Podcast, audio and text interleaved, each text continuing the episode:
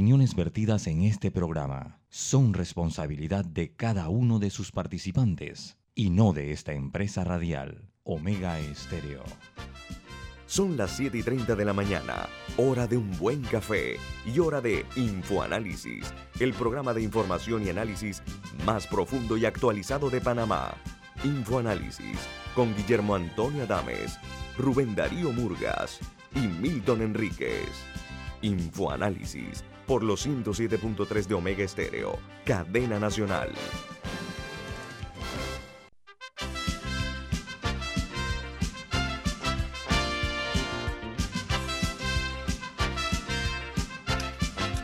Buen día, saludos a todos desde la capital de la República de Panamá en otra edición más de Info Análisis, un programa para la gente inteligente. Hoy es 30 de diciembre del año 2021. E Info Análisis es presentado por por Café Lavazza, café italiano espectacular. Usted puede conseguir en los mejores supermercados, lo puede solicitar en los mejores restaurantes y también puede pedir servicio a domicilio a través de www.lavazzapanamá.com. Café Lavazza, un café para gente inteligente y con buen gusto, presenta Infoanálisis. Ustedes pueden escuchar Infoanálisis en las frecuencias de Omega Stereo 107.3 y 107.5, también en la página web de Omega Stereo y en la app de Omega Stereo disponible para Play Store como App Store. En sus televisores nos pueden sintonizar en el canal 856 de Tigo. Y en sus celulares y computadoras pueden vernos y escucharnos por Facebook Live en la cuenta de Omega Stereo. Vamos a dar inicio al programa de hoy con una, un repaso por las noticias que son eh, titulares, las primeras planas de los diarios más importantes del mundo. Comenzamos en Colombia, donde de ayer a hoy se reportaron 6.326 nuevos casos de COVID-19 y ya entraron a lo que llaman el cuarto pico en Colombia, según las autoridades de sanidad, las autoridades de salud. Dice que el total de personas eh, confirmadas con la COVID-19 llega a 5.138.603 colombianos que son víctimas de este flagelo. Por su parte, República Dominicana dice que en, el año 2021, que está por fallecer o por fallecer, perdón, establecieron 48 nuevas rutas aéreas y más de 80 mil eh, operaciones de vuelo, según reveló el presidente de la Junta de Aviación Nacional. Estamos hablando de las rutas aéreas a, diferentes países de América y de Europa, Dominicana marchando a paso firme en su turismo. En Argentina, el ministro de Economía de ese país anunció que Argentina está lista para poder acordar con el Fondo Monetario Internacional, pero falta el consenso internacional. El ministro de Economía lidera la negociación para posponer el pago de 44 mil millones de dólares a esta organización internacional, el FMI. Mientras en España la COVID-19 pone en jaque la Liga Española de Fútbol. Dice que más de 80 eh, eh, jugadores y técnicos de la primera liga están en este momento siendo afectados por la COVID-19, lo cual eh, ha traído como consecuencia que han limitado al 75% los aforos. El gobierno vuelve a restringir el acceso a los estadios después de permitir su ocupación completa. Le voy a dar la idea de cuáles son los, clubes de la Liga Española más afectados. El Barcelona, eh, de acuerdo a la información, tiene en este momento siete jugadores afectados. Y el Real Madrid tenía hace una semana nueve, nueve bajas, pero hay cuatro nuevos. Así que estos dos equipos, entre esos dos, tenemos casi, casi una veintena de jugadores de los 80 y los técnicos de la Liga Española, la liga más famosa del mundo. Perdón, en México, la noticia principal es que la variante Omicron se asoma en las zonas turísticas de ese país. Dice que Baja California tiene la mayor tasa de contagios efectivos de coronavirus en el país, al tiempo que tres turistas que regresaron de Cancún fueron los tres primeros casos de Omicron en Paraguay. O sea, lo llevaron de Cancún a Paraguay el Omicron, estrenándose así el Omicron en ese país sureño. En Rusia, Este país exigirá exámenes médicos cada tres meses a los extranjeros que trabajan en el país. Dice que dentro de los exámenes se encuentran los de sangre, los, por ejemplo, las radiografías o tomografías, las pruebas de drogas y para eh, enfermedades infecciosas como el VIH y el coronavirus. Eh, quienes eh, se nieguen a este tipo de exámenes serán revocados su permiso de trabajo en Rusia. Y en Perú anuncian el cierre de las playas del 31 de diciembre y el 1 de enero. Van a estar totalmente cerradas las playas. La nota dice que los casos de la variante Omicron se incrementan a 116 en el país, donde se han aplicado hasta ahora cerca de 50 millones de vacunas eh, contra la, COVID. Los uh, diarios de los Estados Unidos, los principales, los tres primeros diarios de los Estados Unidos, titulan en su primera plana lo siguiente. El New York Times, su principal nota dice, a medida que el Omicron se propaga, los funcionarios analizan la uh, redefinición de eh, eh, completamente vacunar a las personas. Dicen que la nueva variante eh, hace que las empresas y los CDC se preocupen si los estados en, realmente pueden considerarse vacunados con, sin haberse puesto la vacuna de refuerzo. Esa es la, la gran duda, si solamente con dos vacunas o con tres vacunas se les puede definir como totalmente vacunados. Y el diario The Washington Post, su principal noticia, dice, los cálculos de riesgo se vuelven más difíciles en la mitad de la guía alterada en una nueva investigación sobre las pruebas rápidas. El cambio de orientación sufre eh, el aislamiento eh, y los hallazgos de las investigaciones son algo ambiguas, así como el deseo de volver a la vida normal, lo que ha hecho que eh, vuelvan a hacer cálculos de riesgo nuevamente en los Estados Unidos. Y el diario Wall Street Journal, The Wall Street Journal titula su principal noticia, después de una venta masiva de acciones de alto crecimiento durante los últimos días del año en curso, dos tercios de las eh, empresas que cotizaron en la bolsa en los Estados Unidos este año cotizan por debajo de sus precios de salida a la bolsa. El sector energético, según Standards Poor's 500, se está recuperando, dice el, Wall Street Journal. Y en eh, cuanto a las noticias del Cono Sur, la principal noticia en Chile,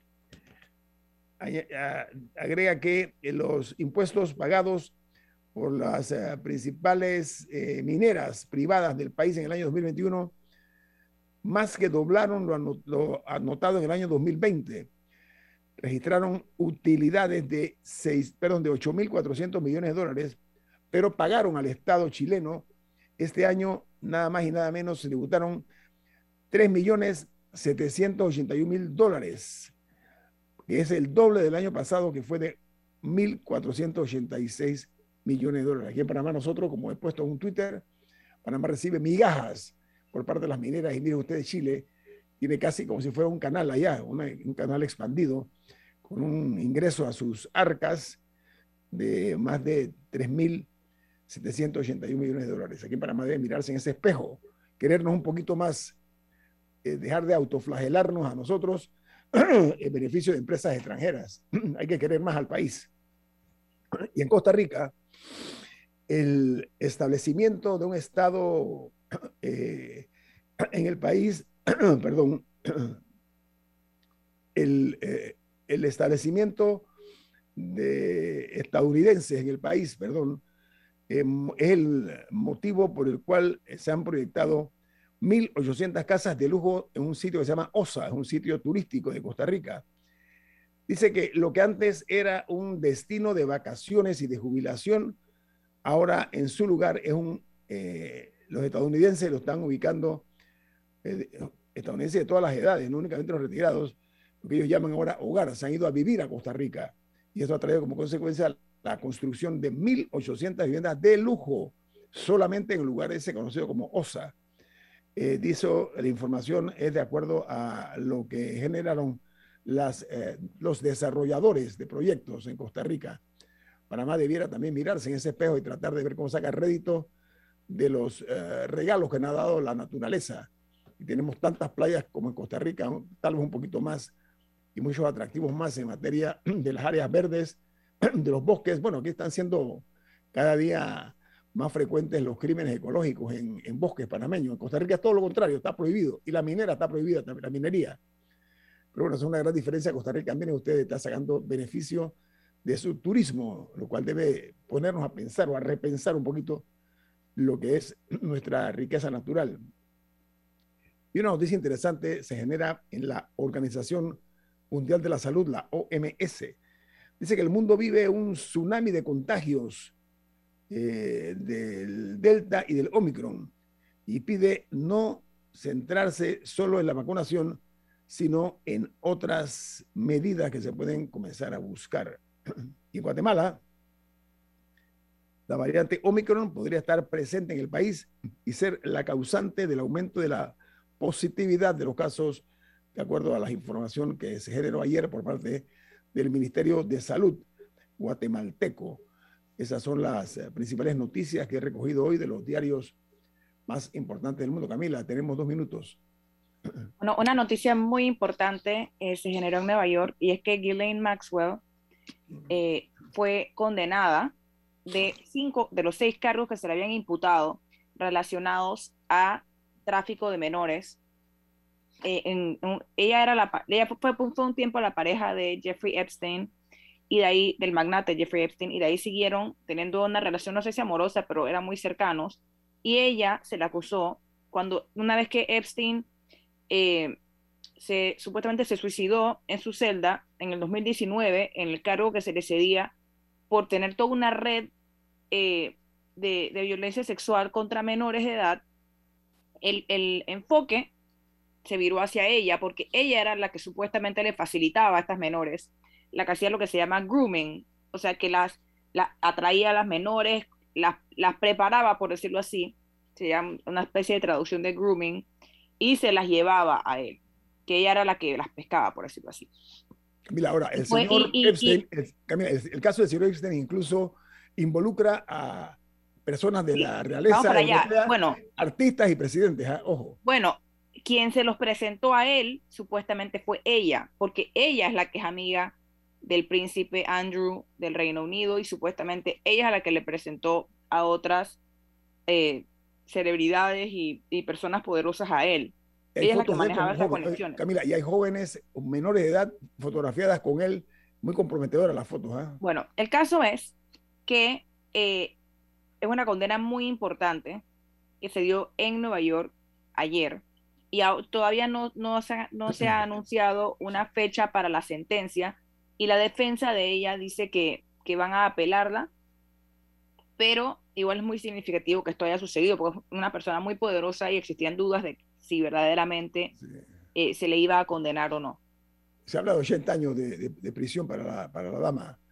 Una mujer ya que peina canas, pero que está siendo acusada de uno de los pecados ella, mayores. Ella podría pasar el resto de su vida en prisión. Sí, correcto. 40 años le va a tocar así. Bueno, vamos al corte comercial. Esto es Info Análisis, un programa para la gente inteligente.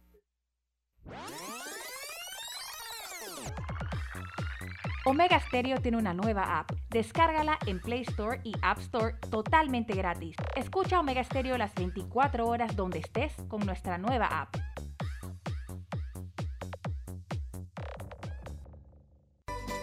Hogar y Salud, la cadena especializada en el cuidado de su salud, les invita a la gran venta por Navidad del primero al 31 de diciembre en todas sus sucursales. ¡Oh, ¿Cómo? Sí, en Hogar y Salud tendremos ofertas súper especiales en camas de todo tipo, sillas de rueda, andadores, sillones eléctricos, glucómetros, sillas de baño, monitores de presión, balanzas, rodadores, variedad de almohadas y cojines ortopédicos, sanitarios portátiles, barras de seguridad para el baño, pañales para adultos de máxima calidad y toda nuestra extensa gama de productos de máxima calidad a superprecios. ¡Oh, Y recuerde que Hogar y Salud les hace la vida más fácil.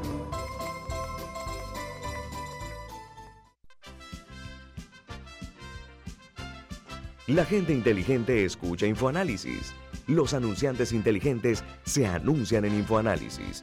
Usted es inteligente. Llame al 269-2488 y todos lo sabrán. Infoanálisis, de lunes a viernes de 7 y 30, 8 y 30 de la mañana, en donde se anuncian los que saben. Inundado de papeles en su oficina. Gasta mucho tiempo buscando documentos y archivos. En Solutexa digitalizamos los documentos de su empresa y le proporcionamos un software poderoso y fácil de usar para que pueda organizar y encontrar esos documentos escaneados. Llámenos al 209-4997 para un demo sin compromiso. Solutexa, expertos en digitalización y gestión documental. Omega Stereo.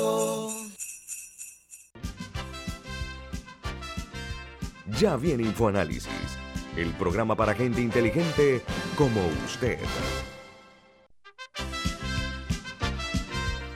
Don Milton, usted tiene algo importante para nuestro oyente. ¿De qué se trata? Así es, un mensaje de Banco Aliado. En Banco Aliado te ayudamos a aumentar tu patrimonio con una buena cuenta, la cuenta Más Plus que mejora el rendimiento de tus depósitos. En Banco Aliado te acompañamos en tu crecimiento financiero. Banco Aliado, tu aliado en todo momento.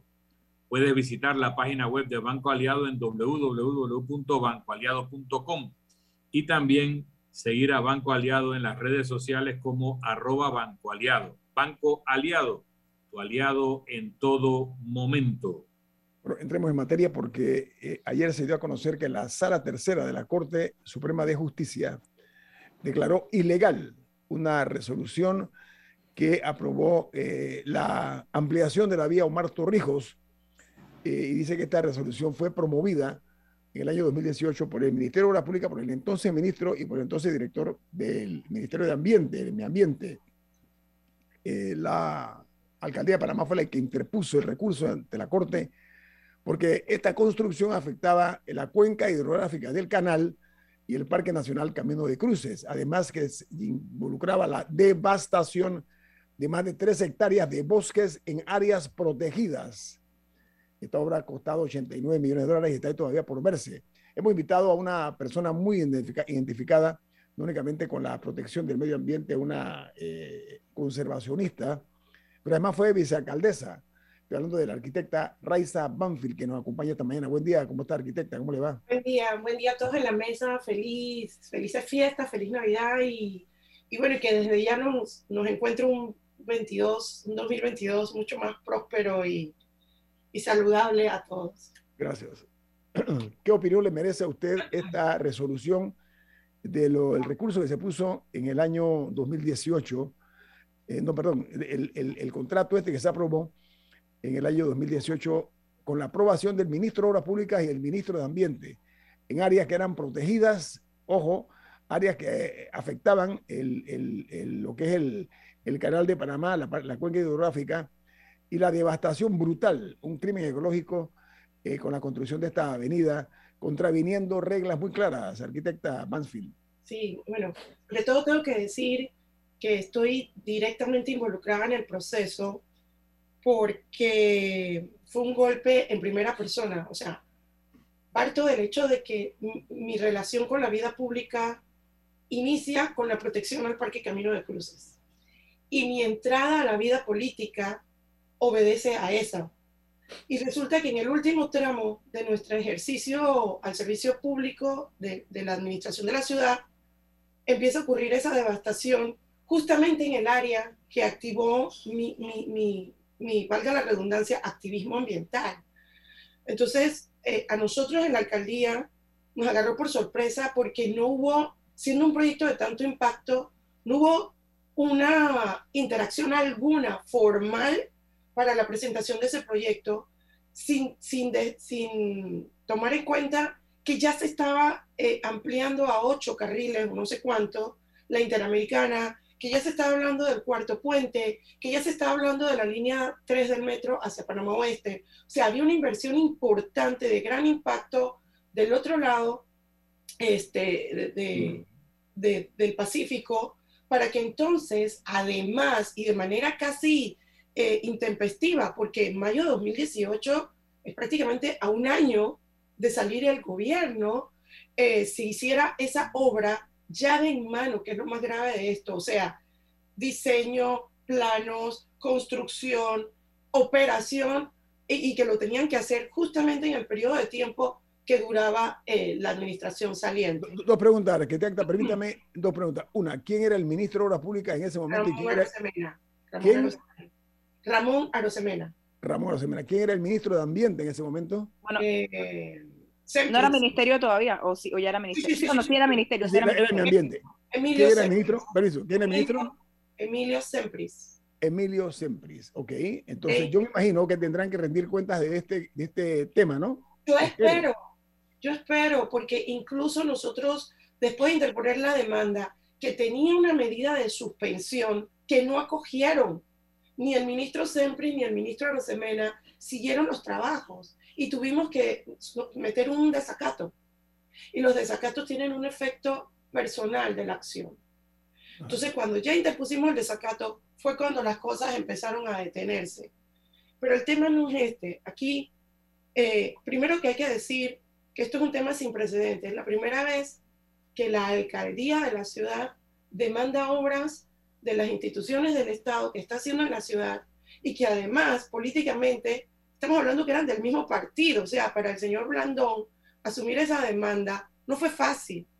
De hecho, eh, internamente fue una discusión muy amplia y muy fuerte porque nosotros no podíamos mirar hacia otro lado porque se trataba de que los mismos miembros del partido panameñista que estaban en gobierno estuvieran haciendo esa obra. Asumirlo para él fue muy difícil y estaba a punto de iniciar la campaña política. Entonces, por eso soy yo, me toca como alcaldesa encargada en ese momento darle seguimiento a todo el proceso.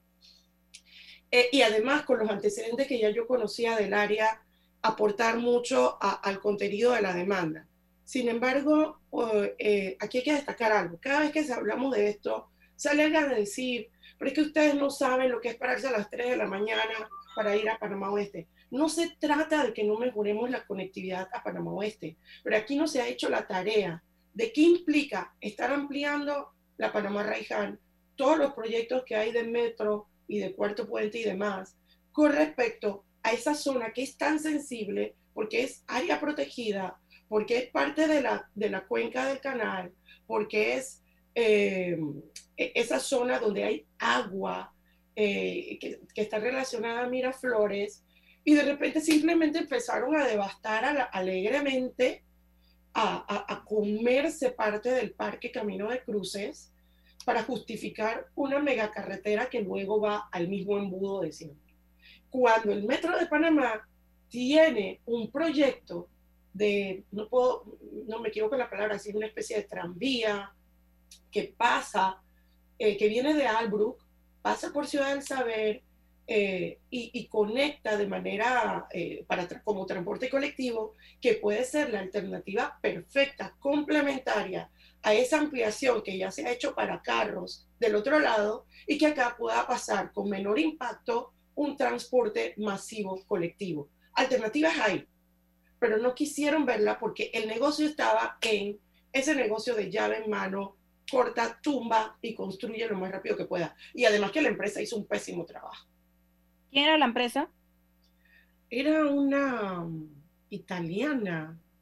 Ahora ni la recuerdo. Tuvo, eh, tuvo hasta conflictos luego cuando entró el nuevo gobierno y le quitaron el contrato. No recuerdo el nombre. Ahora, ¿en qué?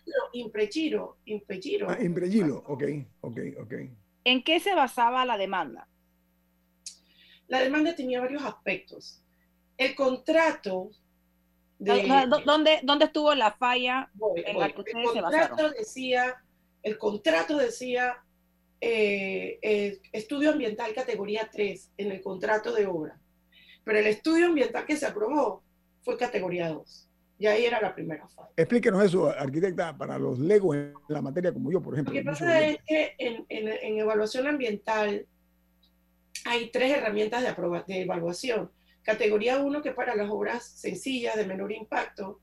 La dos, que tiene cierto impacto e implica ciertos procesos de consulta. Y la tres, que reconoce un impacto importante porque tiene arqueología, porque tiene eh, bienes protegidos, porque son obras que impactan eh, recursos naturales de gran escala.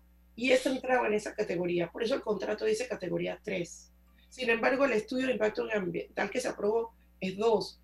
E incluso le da el beneficio de que varios, porque la obra también estaba vista como por tramos, esas cosas tan mal concebidas como el tramo tal, el tramo tal, los kilómetros tales y tales, entran bajo el concepto de buenas prácticas. O sea que ¿Qué significa, buenas prácticas? Perdón, ¿Qué significa buenas prácticas en este sentido? Hay manuales como si te acoges a esto, esto y esto y esto y esto, estás cumpliendo con buenas prácticas, así que ni siquiera lo vamos a mirar a profundidad, porque tú declaras que te acoges al manual de buenas prácticas. Entonces, la obra está dividida como en pedacitos y algunos pedacitos estaban vistos en temas de buenas prácticas.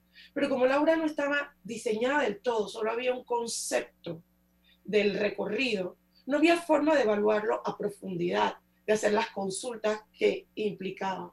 Simplemente ve como por tramitos adelantando al punto que Ciudad del Saber, que era afectada porque perdía parte de, la zona que conocemos, el área verde, impactada la entrada de Ciudad del Saber, no había sido consultada.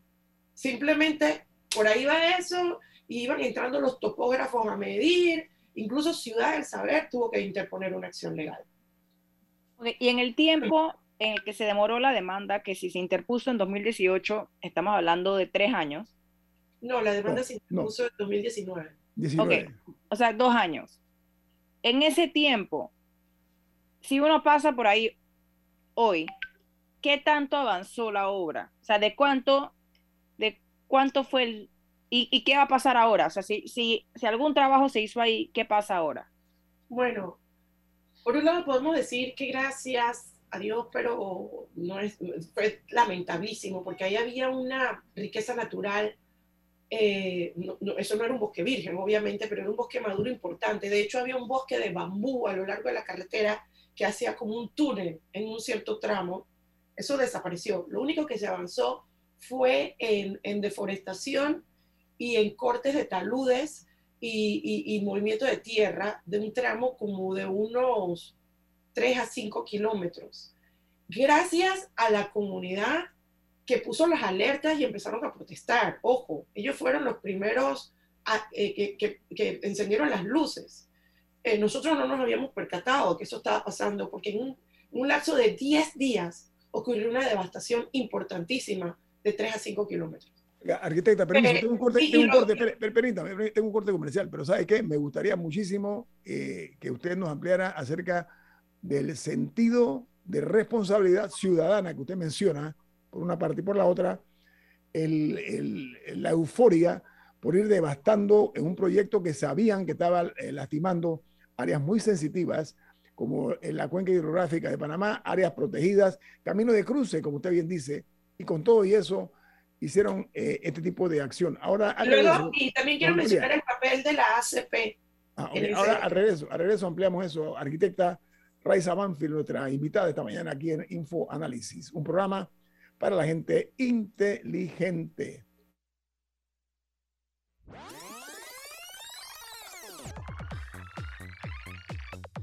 Omega Stereo tiene una nueva app. Descárgala en Play Store y App Store totalmente gratis. Escucha Omega Stereo las 24 horas donde estés con nuestra aplicación 100% renovada.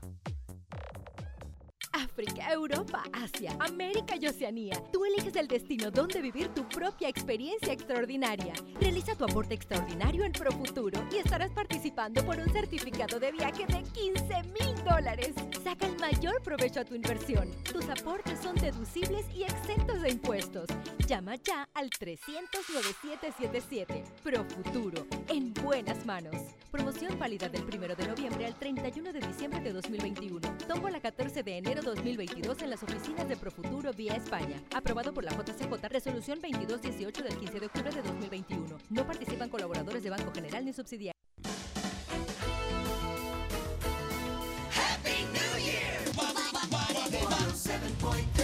Omega Stereo.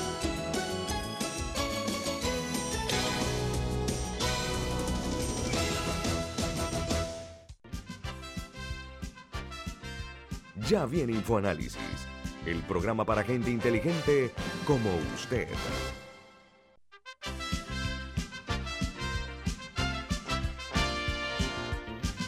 arquitecta Raiza Banfield, eh, con mucha pena tuve pues que eh, detener su participación por compromiso comercial y usted lo comprende, ¿no? Gracias a eso. La, la, la, ampliación de la pregunta de Camila, por favor.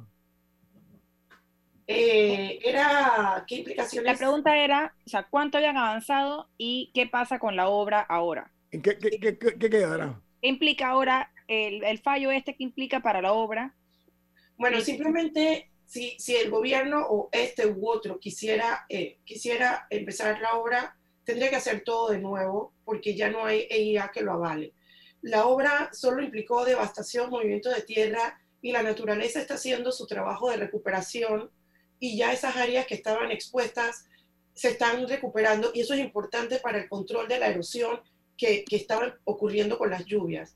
Y lo tercero es eh, que la comunidad inició también un proceso de reforestación importante que aceleró el proceso natural de del ecosistema. Así que eso está en recuperación y volvimos al, al, punto inicial con una pérdida importante porque eran árboles maduros de que estaban brindando importantes servicios.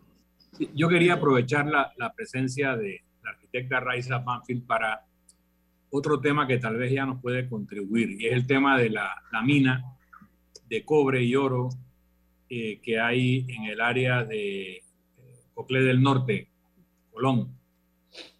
Y he visto unas tomas aéreas de lo que ha sido la devastación de lo que antes era un bosque bastante tupido.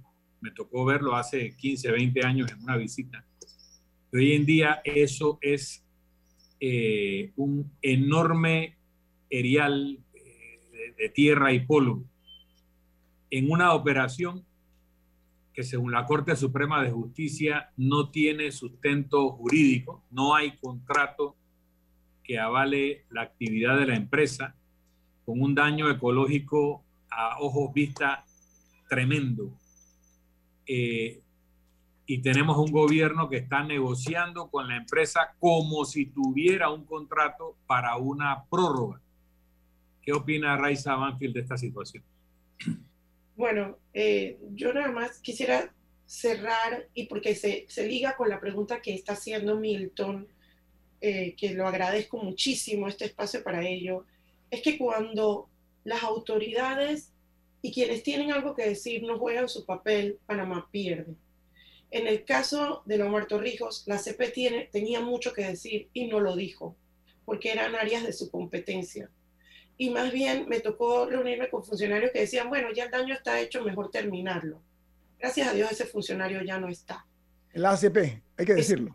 sí, lo tengo que decir como persona porque no quiero pensar que era la posición de la institución. Okay. Ese funcionario me dijo, el daño está hecho, debe continuar para mitigar. Entonces, mm. cuando las instituciones no juegan su papel, todos perdemos. Y entonces los ciudadanos no tienen por qué estar solamente actuando de apagafuegos ante estas situaciones. Es el caso de la mina.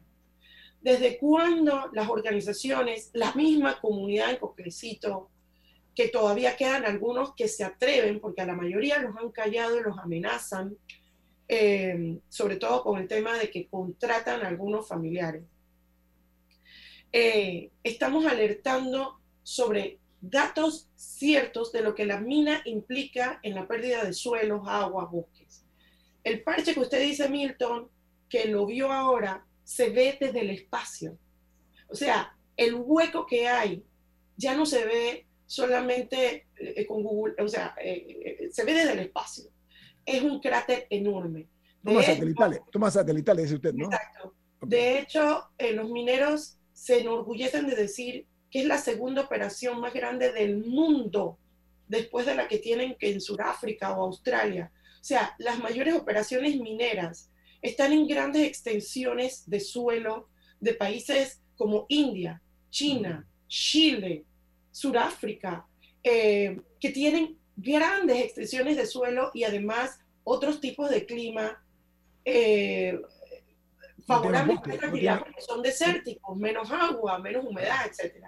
Nosotros en el corazón del bosque húmedo tropical, en el corazón de la biodiversidad del planeta, porque esta región representa eso, en el corazón de los bosques más escasos del planeta, que son los bosques tropicales húmedos, nosotros tenemos la vergonzosa actividad, la segunda más importante en extracción de, minerales, de, de minerales porque extraen más que cobre. Eso no produce riqueza, eso produce contaminación, desechos, aguas contaminadas, contaminación al aire y pérdida de bosque. Eso es lo que nos queda. El cobre se vende a 4 dólares la, libra en el mercado y que de esos 4 dólares nos queda a nosotros una bicoca. Permítame, permítame, café, el café, nada más termino esta frase, el café geisha se vende a más de 2 mil dólares la libra. Mire, casualmente hoy en las internacionales di una noticia que para mí es eh, desvergonzadamente preocupante lo que yo estoy eh, leyendo y voy a compartir con ustedes con relación a Chile. ¿sí? Chile acaba de anunciar con bombos y platillos que dice que en impuestos pagados por las empresas mineras en el año 2021 doblaron las ganancias del año 2020. ¿Y sabe de cuánto es? Registraron utilidades de 8.400 millones y le pagaron al Estado chileno este año nada más la suma de 3.781 millones de dólares. ¿Sí? Por eso yo digo que nosotros aquí recibimos migajas, nos tratan como si fuéramos un pueblo eh, eh, donde el pauperismo es galopante. Entonces yo me pregunto es por qué no se defienden los intereses del país, como dice Milton, han permitido que continúe la, la explotación sin un contrato por medio, arquitecta. Yo no entiendo el cariño, el afecto, los, el amor, eh, la pasión por esa empresa minera, desconociendo realmente la realidad de nosotros como si fuéramos personas tarados, como si todos nosotros en este país fuéramos personas eh, que no pensamos. ¿Usted qué opina de eso, arquitecta Banfield? Sí, Camila quería decir, añadir algo. No, no, no, adelante, adelante. Ok, eh, es vergonzoso porque es como, así fueran mil, o sea, diez mil millones, es como si, si pudiéramos comernos esa plata mañana. O sea, nuestro territorio no tiene la capacidad que, que tiene Chile primero, que el desierto donde extraen el cobre es mucho más grande que todo el territorio panameño. Y como me dijo un chileno una vez, nosotros hacemos esto porque no tenemos un canal como ustedes. Si tuviéramos un canal como ustedes, tal vez no necesitaríamos de destruir la tierra para sacar minerales. Esa es la actividad que, mueve la economía chilena, no hay otra opción. Así es. Pero Panamá, antes de la explotación minera, era el sexto país en la economía de la región, antes de que sacaran un real de cobre. Entonces, sí, y no habíamos terminado de desarrollar ni, ni ampliar el canal, ni desarrollar el turismo, ni un montón de cosas que todavía tenemos potencial de hacer.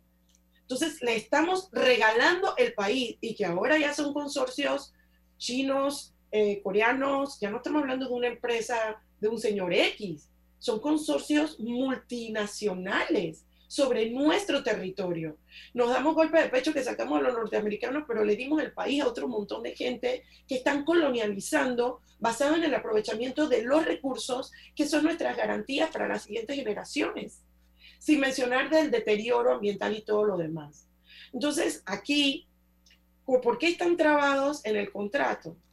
Ahorita mismo en la parte económica, porque el contrato que se firmó en la época de Pérez Valladares les regalaba el país, porque no solamente era la franja operación, les permitía dejar sus desechos donde quisieran, utilizar el agua que quisieran, utilizar el recorrido que quisieran del área que necesitaran, más allá de la zona de concesión.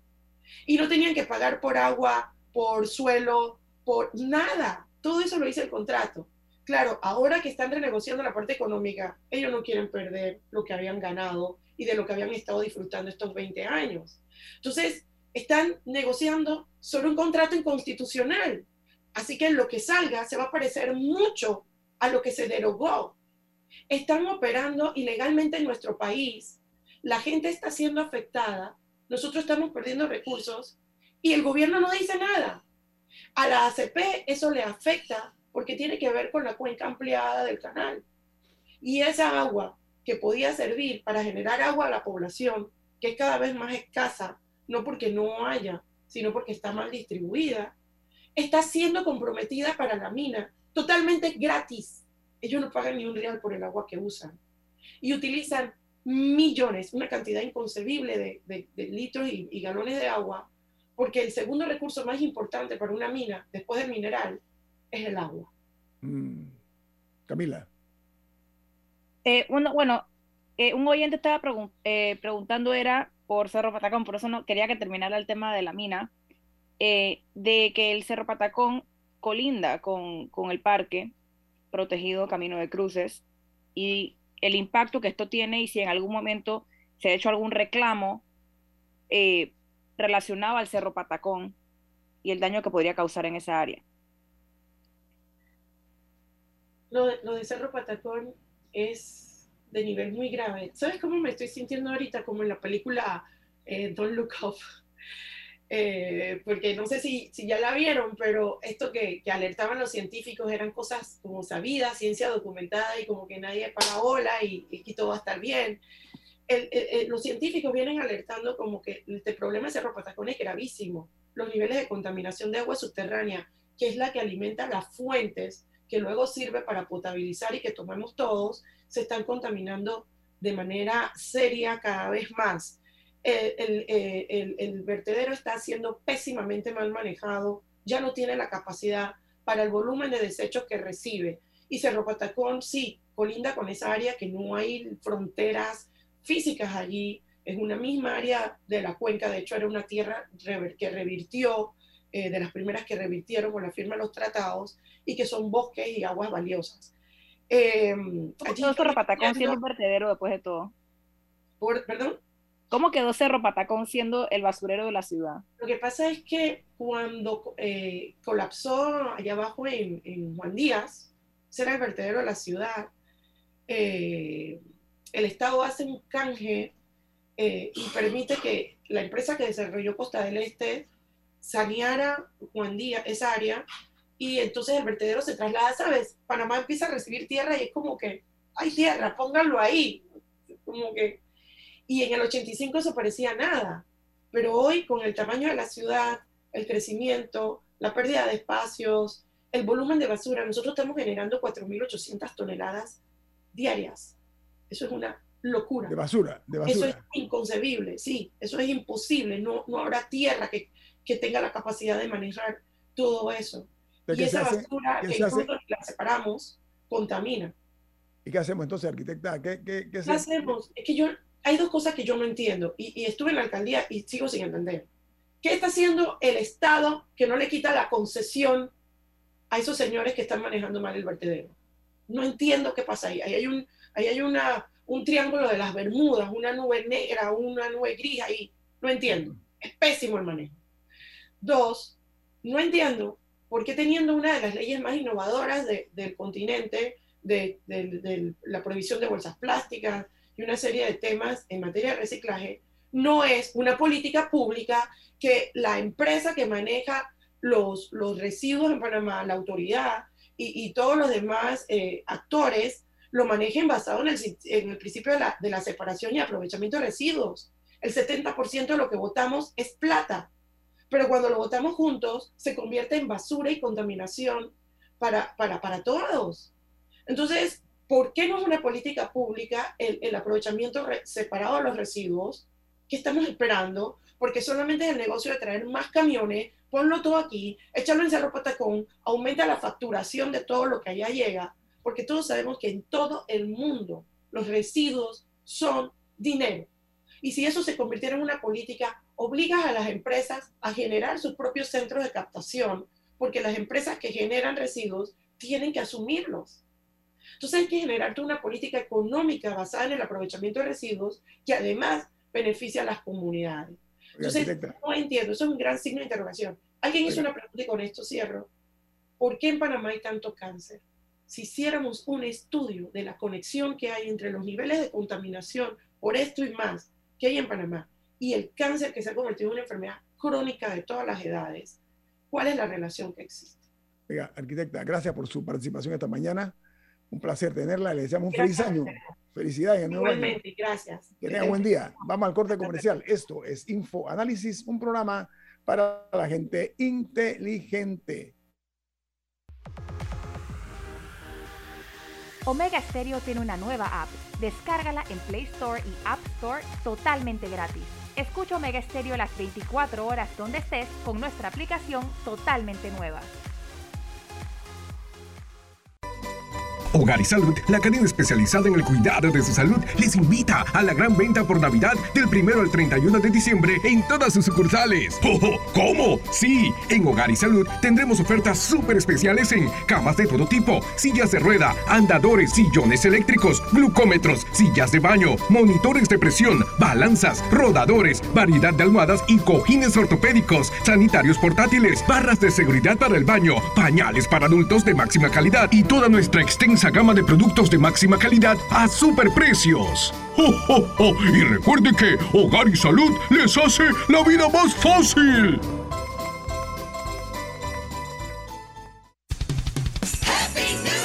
Omega Stereo.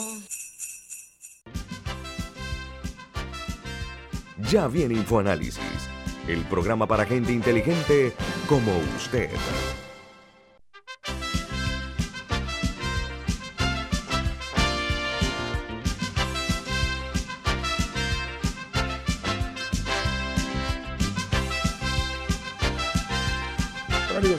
Este programa se caracteriza por lo que se conoce en el periodismo como el derecho a réplica.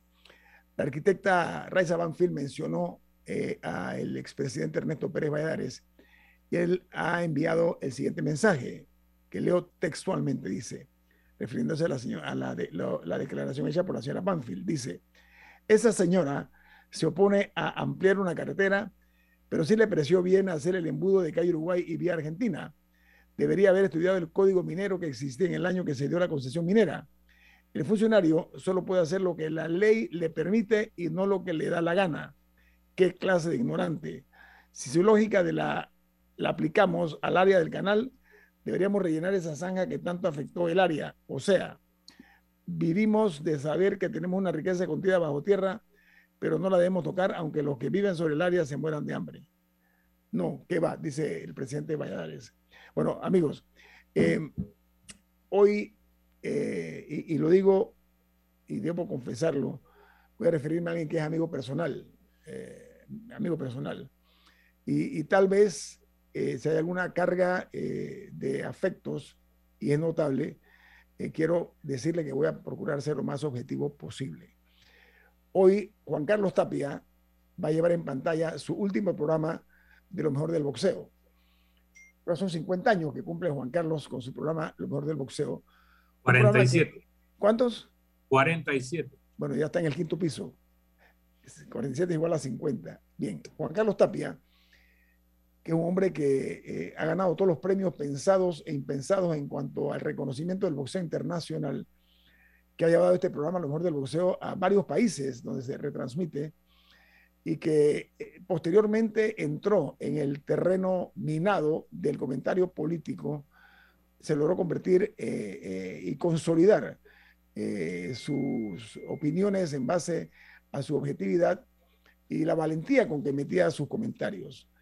Yo creo que culminar una carrera como la que hoy se va a dar con Juan Carlos Tapia es coronar una trayectoria de más de cuatro décadas eh, dedicadas por una parte al deporte, por la otra a la opinión y los comentarios sobre la política panameña, eh, que él eh, ha marcado pues una pauta y se ha convertido en un líder de opinión. Entonces, Juan Carlos no únicamente el boxeo en la televisión, sino que en un momento determinado eh, eh, ensayó con un programa de chistes que también fue un éxito.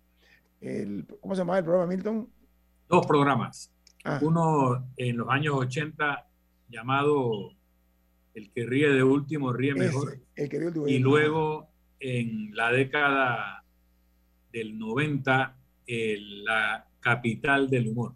¿En cuál, ¿En cuál de esos se generaron? Bueno, de ahí se generaron muchísimos comediantes que hoy día se Andrés Poveda se hace famoso eh, desde el que ríe de último ríe mejor, era una especie de competencia, Ah, y otras eh, personas también uno que se llamaba y destacaron. Chiquitín de Y Mama. luego en Chiquitín de Mama, Milton, algo así. Había uno que se llamaba hay uno que se llamaba El Chiquitín de Mama, un, comediante. Bueno, Juan Bravo, que, que, ha fallecido recientemente. También se hizo eh, desde el que ría de último ría mejor, pero luego también participó en la, la capital del humor, que era un programa donde un grupo de humoristas, los mismos siempre, participábamos eh, semanalmente en segmentos. Eh, ambos programas, eh, Juan Carlos los vendió fuera del país también. Recuerdo que Juan Bravo tuvo que hacer un viaje a Honduras por razones personales y todo el... Se, se congeló la señal, Milton. bueno. no, y también él tiene un récord Guinness, ¿no? Por el programa deportivo con el mismo, más, más, longevo con el mismo presentador. En el aire, sí. Pero hablando de la presentación de Juan Carlos, eh, su hijo, que se llama igual que él, y Daniel Alonso, eh, que lo han acompañado en el programa durante mucho tiempo, van a ser los encargados del programa eh, de ahora en adelante, a partir de la fecha. Pero lo que es importante es que seguro vamos a echar muchísimo de menos los comentarios políticos de Juan Carlos Tapia eh, porque continuará el boxeo, en lo mejor del boxeo, pero ese vacío que deja Juan Carlos va a ser muy difícil de llenar en cuanto a ese programa eh, televisivo. Así que Juan Carlos, te mereces disfrutar larga vida porque has trabajado muy duro y realmente nosotros eh, reconocemos tu, tu, valor como profesional, no únicamente de la narrativa y el análisis boxístico, sino también del análisis político. Gracias, Juan Carlos, por, tus aportes. Bueno, amigos, eh, mañana sube el combustible, ¿ah? presten mucha atención. ¿ah? Mañana hay un incremento, presten atención. Miren, va el galón de la 95 octanos, subirá 7 centavos el galón, 7 centavos el galón. Y la de 91 octanos subirá 9 centavos el galón. Así que prepárense a eh, guardar bien eh, o administrar bien es la utilización de su, de su automóvil, porque tengo un incremento muy duro para el bolsillo de los panameños, hoy día mermado, menguado por casi un año y medio que no hubo trabajo en Panamá, estaba todo el mundo eh, sin generar ingresos. Así que quería, Milton, ¿todavía eh, eh, estás ahí, Milton? Ok, entonces esa noticia, Camila, no sé si tiene algún comentario usted.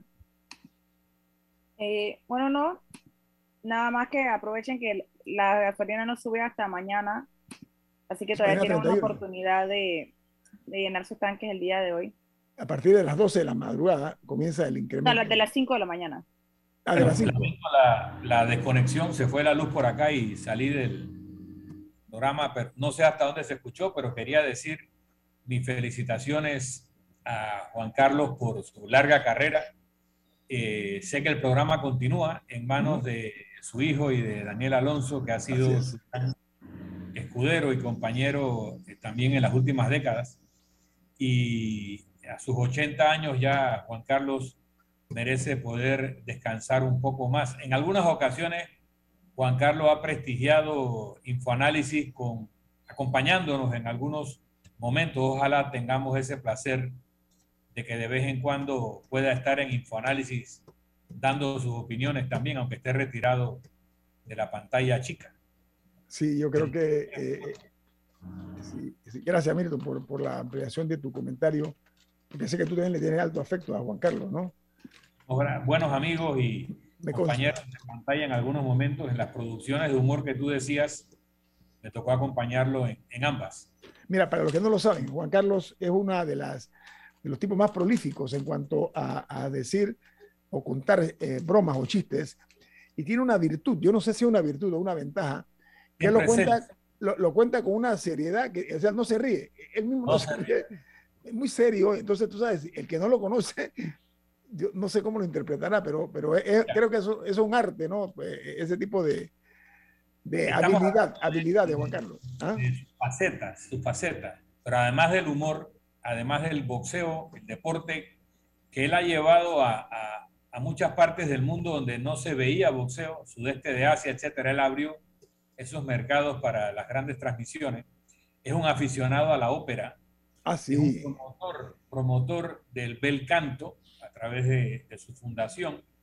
Es un empresario del turismo. sea, Juan Carlos es un hombre polifacético, eh, muy enfocado en aquello que aborda, muy enfocado en, en, el éxito y cada cosa en la que se ha metido la ha llevado a un éxito imprevisto por aquellos que lo vieron empezar, pero que siempre estuvo muy claro en su mente. Así que Juan Carlos Tapia es un gran emprendedor, tanto en el deporte como en la cultura, como en la economía, eh, y además de su programa de televisión, eh, ha, eh, ha, sido también editor de una revista en algún momento de lo mejor del boxeo. O sea, él ha incursionado en muchos, en muchos caminos que en algunas personas parecieran hasta contradictorios. Una persona que le gusta el boxeo, ¿cómo le puede gustar la ópera? Bueno, sí, a él le gusta y la desarrolla con pasión. No, y la apoya, Milton, y la apoya. ¿Cómo, puede abordar con tanta seriedad temas nacionales? Pues sí, también tú puedes tener un buen humor y también puedes tener un buen criterio. Así que Juan Carlos Tapia es un hombre que ha contribuido muchísimo a nuestro país y al buen nombre de nuestro país a nivel internacional y también a la innovación en aquellos caminos que la gente pensaba que no se podían recorrer. Así que felicitaciones a Juan Carlos. La, parte eh, dentro de lo positivo de, que Juan Carlos se retira saliendo por la puerta ancha, que eso es importante, como los grandes campeones. Así se retira Juan Carlos Tapia.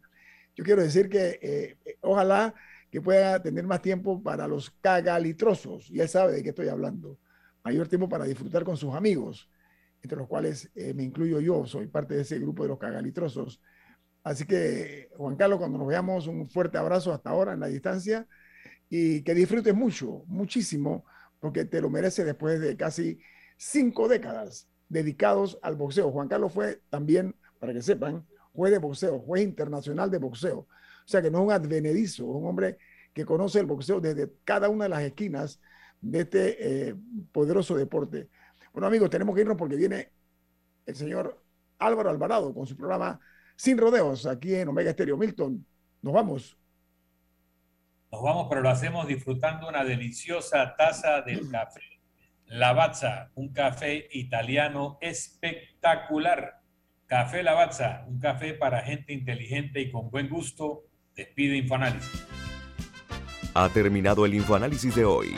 Lo esperamos mañana de 7 y 30 a 8 y 30 de la mañana para compartir la información y el análisis más profundo e ilustrado de Panamá.